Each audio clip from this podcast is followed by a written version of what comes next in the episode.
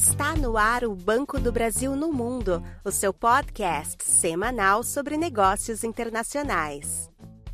Olá, eu sou o Jaime Júnior, diretor da Unidade de Comércio Exterior do Banco do Brasil. Hoje é quarta-feira, 2 de setembro de 2020, e vamos falar sobre desafios e oportunidades para a suinocultura brasileira com a participação do Neivor Canton, vice-presidente da Aurora Alimentos. Seja muito bem-vindo, Neivor. Saudação a você, Jaime, e a todos os que nos ouvem. Neivor, você poderia compartilhar com a gente os desafios e as oportunidades que vocês têm vivenciado durante a pandemia nas exportações de suínos? A pandemia, que não é brasileira apenas, é fenômeno mundial, chegou no mesmo momento em que a suinocultura mundial convivia com o terrível surto de peste suína africana que se abateu fortemente sobre os plantéis da China e em alguns países próximos à China. Responsável pela produção de mais da metade dos suínos produzidos no mundo, e tendo a peste suína africana dizimado algo que se estima em torno de 50% da produção chinesa, o mercado mundial de carnes especialmente a de suína, sofreu uma reviravolta impressionante. Era preciso atender o consumo chinês, em especial a partir de países exportadores, entre os quais o Brasil. O Brasil, que em 2019 foi responsável por produzir apenas 3,9% da carne suína do mundo, também participou desse esforço de suprir a China sem perder outros mercados já conquistados. Os números de 2019 indicam que as importações, a China já era responsável por importar 29% de toda a carne suína é, movimentada a nível de mercado externo no mundo. Seguida do Japão, com 18%, o México com 12%, a Coreia do Sul com 8%, Estados Unidos, apesar de grande exportador, também é, com 5% de importações. E esse mercado de, de, de, de importações, ele vinha sendo até 2019 suprido especialmente pela União Europeia, que sozinha era responsável por 39% das exportações, seguida dos Estados Unidos, com algo em torno de 31%, o Canadá com 14%, e aí aparece o Brasil como o quarto é, player exportador de carne suína, com 8% em 2019. Mas em 2020, essa realidade se alterou sensivelmente. Embora ainda não tenhamos os números consolidados, mas cresceram os embarques brasileiros como dos demais países exportadores.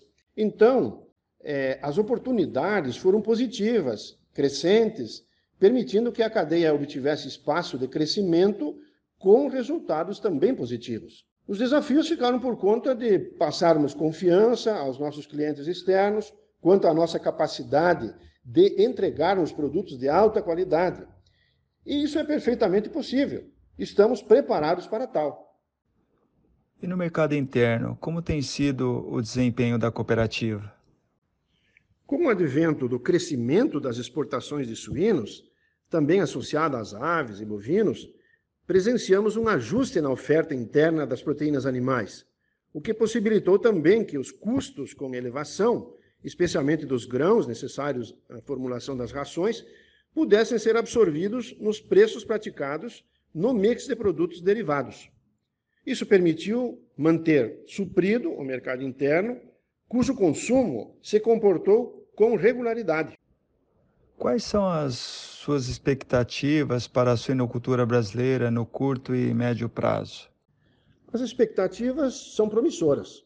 O Brasil possui hoje potencial de produção de grãos, embora tenhamos sofrido com as excessivas exportações do setor, com câmbio favorável para isso, onerou muito os custos de produção e nos remete à necessidade de também ampliarmos as exportações para usufruirmos desse mesmo câmbio favorável. Temos genética, pesquisa, mão de obra adequadas. Ainda se tem limitações logísticas que esperamos sejam equacionadas com o tempo. Nossos níveis de produtividade não deixam nada a desejar em relação aos melhores do mundo. Portanto, no curto e médio e até acrescento no longo prazo, deveremos também, na suinocultura, galgarmos melhores posições no ranking internacional. Certo. Para concluirmos, gostaria de saber, em sua opinião, quais serão os desafios do comércio internacional pós-pandemia? A questão da sanidade, do bem-estar animal, serão a cada dia mais exigidos pelo mercado consumidor mundial. Nisso incluímos o Brasil também. E estamos preparados com respostas prontas para isso. Também precisamos lembrar da importância em termos do setor produtivo alinhado às nossas autoridades governamentais, no que toca especialmente à conquista de novos mercados. Hoje, há uma relativa concentração no destino ao mercado externo, e é sempre um risco para o setor. O consumo crescente de proteínas animais, à medida em que os povos do mundo melhoram suas condições econômicas, é um aliado forte também. Neivor, muito obrigado pela sua participação no Banco do Brasil no Mundo. Ficamos por aqui. Até a próxima, pessoal.